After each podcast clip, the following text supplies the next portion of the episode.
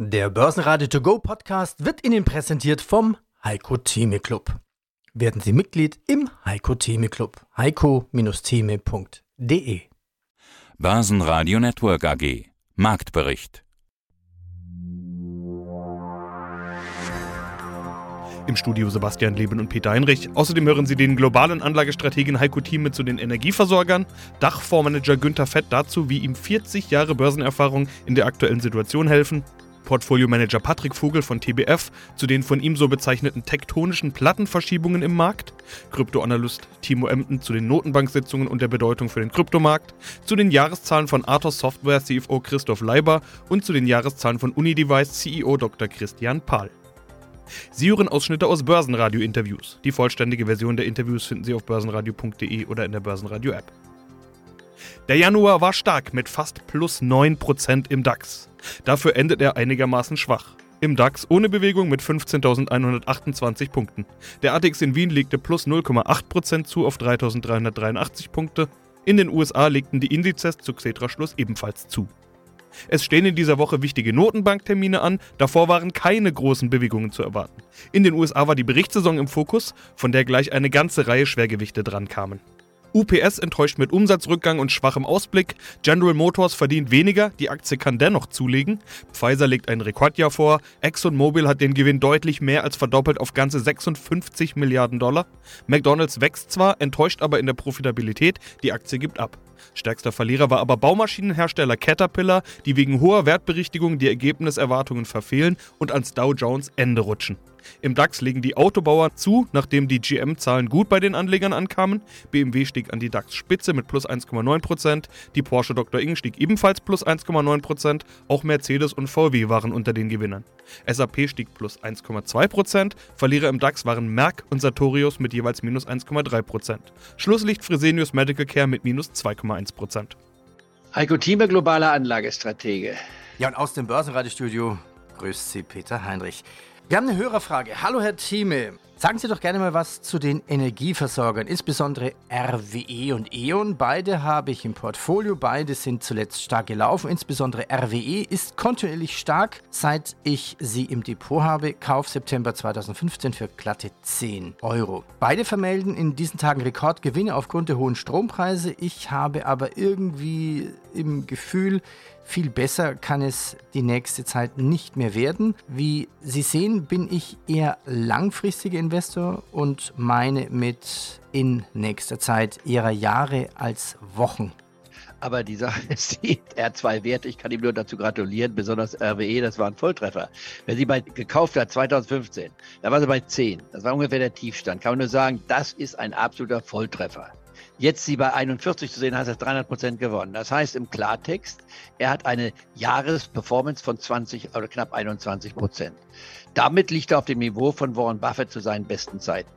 Er kann sich der kleine Warren Buffett dabei nennen. Kleine sage ich bewusst, weil er wahrscheinlich nicht doppelstellige Milliardenbeträge verwaltet. Aber das ist schon ein Volltreffer. Neidlos muss man sagen, herzlichen Glückwunsch. Jetzt die Frage, was macht man damit? Sich zu loben lohnt sich nicht. Man muss immer wieder sagen, was mache ich damit? War richtig, sich zu halten, weil man noch eine Steuerkonsequenz hat, müsste ja versteuern, nicht wahr? Dann gehen das mal mindestens ein Viertel oder so ein bisschen mehr noch weg. Und dann sagen, muss ich das machen, kann ich es noch weiterhalten. RWE ist noch nicht total ausgereizt, aber es könnten Volatilitäten entsteigen. Was ist denn RWE? RWE beschäftigt sich mit allen Teilen Der Energieseite. Mit den fossilen bis hin zum Gas und so weiter, Wind und was man alles hat, nicht wahr? Und dann auch der erneuerbaren Energie. Das ist also die Zukunft und die Vergangenheit unter einem Hut gebracht, mal pauschal gesagt. Würde ich sie jetzt bei 40 kaufen? Nein, wäre mir ein bisschen hoch, nicht wahr? Wenn man sich das Kurs-Gewinn-Verhältnis anschaut, muss man auch fragen, ist das eigentlich noch gerechtfertigt, was man hier bei RWE sieht? Dann schauen diese Fragen natürlich gerecht auf, denn RWE hat jetzt ein Kurs-Gewinn-Verhältnis, nicht wahr, hier von 18. Das ist nicht billigst. Äh, aber es ist auch nicht zu teuer, muss man gleichzeitig sagen. Wir haben eine Dividende, die liegt bei ungefähr 2%, gut 2%, nicht wahr? Also das ist nicht viel, aber sollte man auch nicht unbedingt äh, negieren. Marktkapitalisierung liegt bei knapp 29 Milliarden. Damit ist es eines der größeren Werte im DAX. Natürlich nicht so groß wie SAP, die über 100 Milliarden liegt, aber reicht schon aus. Ist ein Wert, den man also ernst nehmen kann. Ich würde sie halten, aber einen Stopp ansetzen. Und zwar der Stopp würde hier ansetzen, wenn man jetzt mal realistisch ist bei der RWE und jetzt gucke ich mir mal die Niveau an hier, wenn man sich mal jetzt das Chartbild anguckt der letzten drei Jahre, muss sich angucken, da ist ein kontinuierlicher Aufwärtstrend festzustellen. Wir waren bei 20 Euro gewesen 2020, nicht war Corona bedingt im März Seitdem haben wir uns verdoppelt, also auch eine sehr schöne Chart, die auch einen Anstieg von weit über 20 Prozent pro Jahr bedeutet. Das Risiko hier ist bei der RWE, wenn man sich anguckt, vielleicht 10 Prozent. Mehr dazu gibt's im Heiko Thieme Club. heiko-thieme.club Guten Tag, mein Name ist Günter Fett. Ich war sehr lange im Bankgeschäft tätig, bei zwei Privatbanken in Deutschland, unter anderem dort auch in der Vermögensverwaltung. Das heißt, ich beschäftige mich jetzt schon seit circa 40 Jahren mit der Aktienanlage. 1997 habe ich mich dann selbstständig gemacht und mich von der Bank verabschiedet, habe dann in 2008 einen eigenen Dachfonds aufgelegt, den GF Global Select. Ja, und der hat sich ganz gut entwickelt in der Zwischenzeit. Und man hört schon an ihrer Vorstellung, dass sie einer der Interviewpartner sind mit vielen Jahrzehnten Börsenerfahrung. Solche Interviews mag ich gerne, weil Erfahrung ja was ist, das man nicht irgendwie anders erwerben kann, außer dass man eben dabei ist. Vier Jahrzehnte, über vier Jahrzehnte sind es bei Ihnen. Das heißt, Sie kennen sowohl Zeiten, in denen es noch Zinsen gab, als auch steigende Zinsen, als auch Inflation. Junge Marktteilnehmer kennen das alles nicht.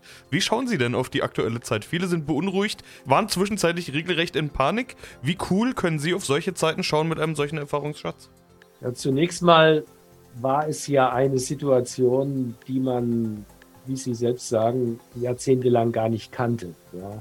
Also, dass Staatsanleihen verkauft werden mit einem Minuszins. Also, wenn mir das vor 30 Jahren jemand erzählt hätte, dem hätte ich also wirklich den Vogel gezeigt. Niemand konnte davon ausgehen, dass wir mal in so eine Situation hineinkommen. Das heißt, das, was jetzt erfolgt, was sich jetzt abzeichnet, ist eigentlich der Weg zur Normalität das hört sich jetzt sicherlich schlimm an, weil natürlich ist eine Inflationsrate von 10 Prozent auch nicht normal. Aber auch das hat seine bestimmten Gründe und die wird auch nicht die nächsten Jahre auf diesem Niveau sein. Die wird sich irgendwann mal wieder bei drei oder vier Prozent einpendeln. Und ich glaube, das wird noch schneller passieren, als wir uns das manchmal vorstellen können. Also das Thema Zinsen entwickelt sich wieder zu einem normalen wie soll ich sagen, zu einem normalen Umfeld. Ja. Natürlich sind die Zinsen immer wichtig bei der Anlagestrategie, aber für mich spielen sie eigentlich eine sehr untergeordnete Rolle, weil ich äh, nur in Sachwerte investieren möchte, das heißt in Aktien. Hallo, mein Name ist Patrick Vogel. Bei TBF bin ich Leiter strategisches Asset Management und Senior Portfolio Manager, speziell für den Bereich Aktien und Multi-Asset und freue mich auf das Gespräch heute mit Ihnen. Und sie sind der Neuzugang bei TBF, der neueste Neuzugang, so muss man es ja sagen. Sie stärken das Portfolio-Management. In der Pressemeldung heißt, der Fokus von Patrick Vogel liegt auf Aktien, Multi-Asset und die strategische Weiterentwicklung des Asset-Managements bei TBF. Wie also wollen Sie sich einbringen? Wie werden Sie sich einfügen? Ja, das stimmt. Ich sag mal, aus meiner Historie heraus ist es genau der Bereich, wo ich viel Erfahrungen gesammelt habe. Das heißt, bei meinen vorherigen Arbeitgebern habe ich vor allem auch auf der Multi-Asset-Seite sehr stark mit unseren Kunden gesprochen gehabt und habe versucht, unsere Produkte nach ihnen auszurichten und dort eben weiterzuentwickeln für die Kunden, für uns, stark immer getrieben durch die Performance auf der Aktienseite, denn das ist das, was, denke ich, kleinere Boutiquen auszeichnen kann, dass sie eben anders denken als die Großen, dass man von den Aktien, von den Unternehmen, in die man investiert, immer sehr gute Trends bekommt und da eben hervorstechen kann. Ja, dann wollen wir doch mal schauen, wie Sie denken. Es ist ja eine ganz interessante Zeit, in der wir leben. Im Markt hat sich viel verändert. Es gibt wieder Zinsen, steigende Zinsen im Gegensatz zu den letzten, ja gut, zehn Jahren oder sogar noch länger. Hohe Inflation. In einem Interview habe ich sogar gelesen, dass Sie von tektonischen Plattenverschiebungen sprechen. Was genau meinen Sie damit? Naja, die erste tektonische Plattenverschiebung ist natürlich das, dass auf einmal Anleihenrenditen wirklich wieder einen Beitrag zu einer Portfoliokomposition tragen können. Das heißt, dass zum Beispiel auf US-Staatsanleihen wieder eine Rendite ist, die über der Dividendenrendite des breit gefächerten S&P liegt. Dementsprechend können gerade, gerade Multi-Asset-Portfolien davon profitieren, wieder Staatsanleihen beizumischen auch risikoärmere Staatsanleihen, sage ich mal. Das heißt, man muss, muss hier nicht in die Peripherie irgendwo abdriften, sondern man kann wirklich den Kern dazu mischen. Wir erwarten auch, dass positive Korrelationseffekte wieder auftreten sollten. Das heißt, natürlich hatten wir in den letzten paar Monaten gesehen, dass mit steigenden Zinsen beides gefallen sind, also die Preise der Anleihen sowie die Preise der Aktien. Aber nach vorne blickend müsste das auf so einem Niveau eigentlich nicht mehr passieren. Das kann man vor allem auch daran ablesen, dass im Prinzip der Durchschnitt der letzten 20 Jahre hatten wir auch eine negative Korrelation zwischen Aktien und Anleihen und da sollten wir wieder hinkommen, wenn die Zinsen dann doch wieder einen, ich sag mal, Risikopuffer geben können. Dementsprechend denken wir, dass wir diese tektonische Plattenverschiebung jetzt erstmal vorfinden und so anders allokiert in die Zukunft gehen können. Mein Name ist Timo Emden, ich bin Marktanalyst seit über 14 Jahren mit dem Fokus auf Kryptoassets. Es ist die Woche der Notenbanken. Zum ersten Mal Notenbanksitzungen im Jahr 2023 und dann gleich irgendwie alle in einer Woche. Die Finanzwelt ist in Spannung, weil ja alle Assetklassen von Zinsanhebungen, die viele ja vermuten, betroffen sind. Und ja, alle schwach performt haben im vergangenen Jahr. Vor allem den Krypto wurde regelrecht runtergeprügelt. Mit wie viel Sorge und Spannung blickst du als Krypto-Experte auf die Notenbanksitzungen? Die Spannung ist groß, definitiv. Also in puncto Zinserhöhung weniger, denn man preist hier mittlerweile natürlich dann auch schon stark ein, dass die FED beispielsweise um 25 Einheiten das Zinsniveau anhebt und die EZB respektive die Bank of England, die werden wahrscheinlich doppelt so stark an den Zinsschrauben drehen, also um 50 Basispunkte. Das ist aber allerdings eher nebensächlich, möchte ich schon fast sagen, denn darauf haben sich die Anleger eingestellt. Viel wichtiger, viel bedeutender ist natürlich die Rhetorik, welche beispielsweise Fed-Chef Jerome Powell oder auch EZB-Präsidentin Christine Lagarde hier an den Tag legen werden. Also die Frage hinsichtlich, wie geht es weiter? Wie bekämpft man die Inflation? Wie sind die Projektionen? Wie sind die Aussichten? Das wird Anleger viel, viel mehr beschäftigen. Was bedeutet das denn alles für den Kryptosektor? Man hat ja diesen typischen Reflex gesehen, oh, die Zinsen steigen, dann gehe ich erstmal raus aus Risikoassets und Kryptos sind ja nach wie vor als Risikoassets einzustufen. Wird sich das eigentlich fortsetzen oder ist da irgendwo mal Ruhe eingekehrt? Also man sieht ja, dass die Kryptowährungen schon wieder gestiegen sind, die Kryptoassets schon wieder ganz gut gestiegen sind dieses Jahr, wie ja auch die Aktienmärkte. Und manch einer spricht schon von Bodenbildung, selbst wenn die Zinsen nochmals steigen sollten. Ja, ich glaube, so dieser Klammergriff würde ich erst betiteln mit der Nasdaq, insbesondere mit Tech-Werten, ja, und dann natürlich auch eben mit der Geldpolitik jenseits des Atlantiks, die wird weiterhin oder der wird weiterhin da sein. Ich glaube, vor allen Dingen auch noch ja im Jahr 2023, 2024, das wird man erst mal nicht loswerden. Bedeutet ergo, dass die Geldpolitik von zentraler Bedeutung bleiben äh, dürfte für Kryptoassets. Der Hintergrund ist einfach, dass eben jetzt beispielsweise höhere Zinsen oder die Aussicht zumindest auf höhere Zinsen dazu führt, dass eben auch dann bei der Kalkulation der sogenannten Unternehmenswerte die zukünftigen Gewinne weniger wert sind. Das ging ja zuletzt, vor allem im letzten Jahr, zu Lasten der Nasdaq, insbesondere dann aber auch zu Lasten von Kryptowerten, da Kryptowerte gerne eben auch in die Schublade von Tech-Werten geworfen werden. Und Bodenbildung, ja oder nein. Hintergrund ist hier, dass man ja zumindest auch in den Reihen der US-Fed so ein bisschen die Hoffnung hat, dass der geldpolitische Druck in Zukunft weniger werden könnte. Der ein oder andere Anleger verspricht sich hier sogar auch schon wieder Zinssenkungen gen Ende des Jahres. Das könnte vielleicht ein bisschen schon zu viel sein, aber wie es halt so heißt, an den Börsen wird immer auch letztendlich die Zukunft gehandelt. Und das ist schon sehr, sehr viel Spekulation. Und ich glaube, dass wir am Mittwochabend deutlich schlauer sein werden, vielleicht aber auch nicht. Die Frage wird natürlich sein, wie sehr, wie stark lässt sich hier Jerome Paul in die Karten schauen. Irritiert er vielleicht sogar auch die Märkte? Wird es vielleicht eine Ablenkungsmanöver von der eigentlichen Taktik? Also das sind viele, viele Fragezeichen, die da sind.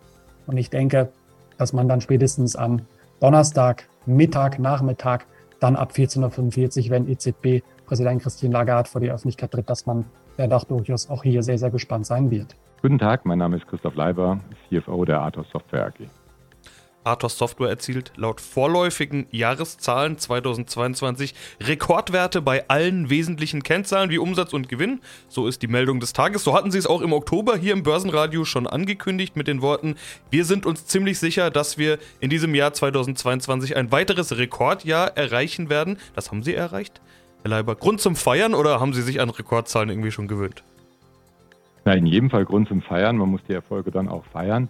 Zugleich haben wir uns natürlich auch neue Ziele gesetzt für die nächsten Jahre. Wir haben ja nicht nur die Rekordwerte für das Jahr 2022 verkündet, sondern gleichzeitig unsere Prognosen für 2024 und 2025 und auch für 2023 angehoben.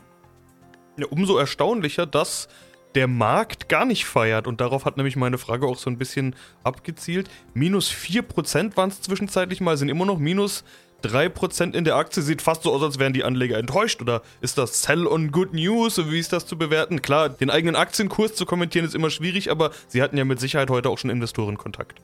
Ja, der Hintergrund ist recht einfach erklärt. Unsere guten Zahlen von heute sind die Bestätigung der Ad-Hoc-Mitteilung, die wir bereits vor zwei Wochen gemacht haben. Und da der, hat der Kurs doch deutlich reagiert.